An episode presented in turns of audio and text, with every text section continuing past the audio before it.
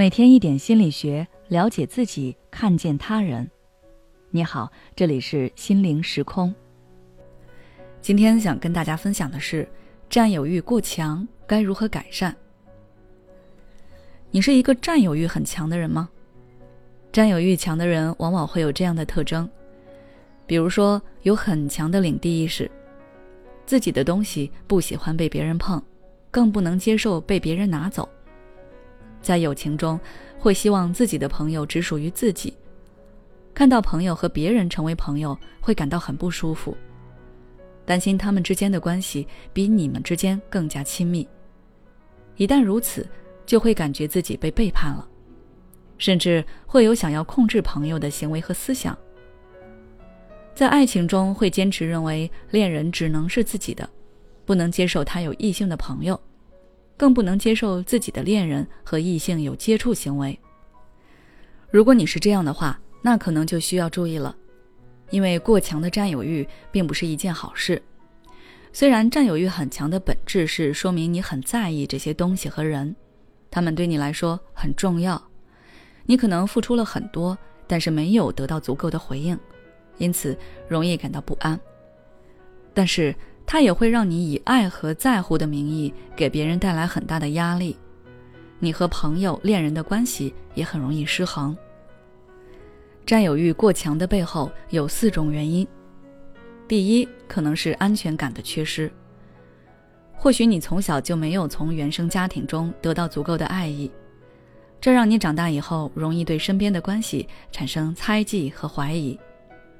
第二，可能是因为你的生活出现了一些问题，或许你和别人的关系都不太好，只有对方和你的关系好，这让你想要紧紧的抓住他，所以你的占有欲变得很强。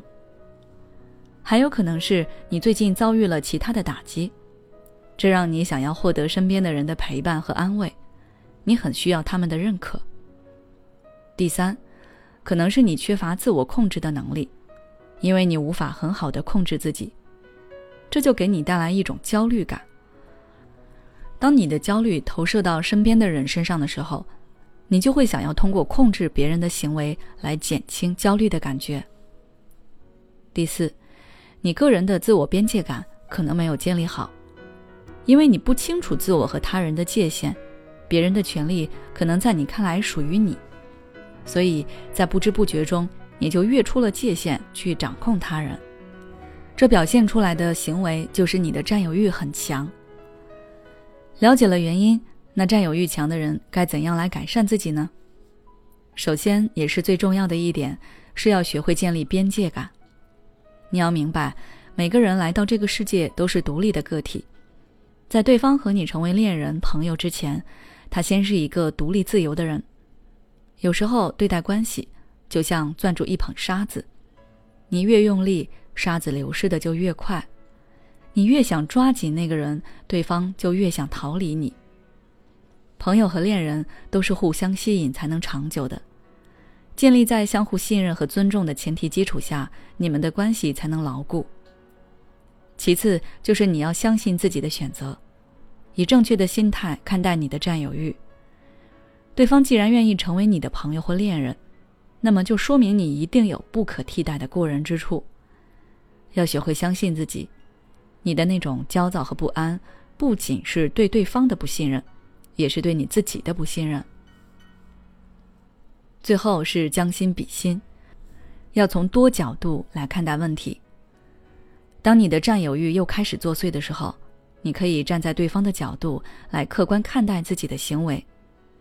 如果有一个人过分干涉自己的生活，你是不是也会不高兴呢？己所不欲，勿施于人。换个角度想问题，你可能会豁然开朗。好了，今天的内容就到这里。如果你想了解更多内容，欢迎关注我们的微信公众号“心灵时空”，后台回复“占有欲”就可以了。每当我们感叹生活真难的时候，现实却又告诉我们，生活还能更难。工作、事业、爱人、孩子、父母亲朋，这一切的一切，就像一张大网一样，把你层层束缚其中。你经历了疲惫、辛苦、无奈，还有悲痛，如果你只是一个人默默承受，那你迟早会崩溃。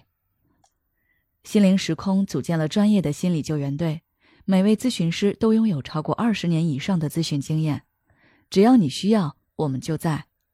微信关注“心灵时空”，后台回复“咨询”就可以体验十五分钟心理清诊了。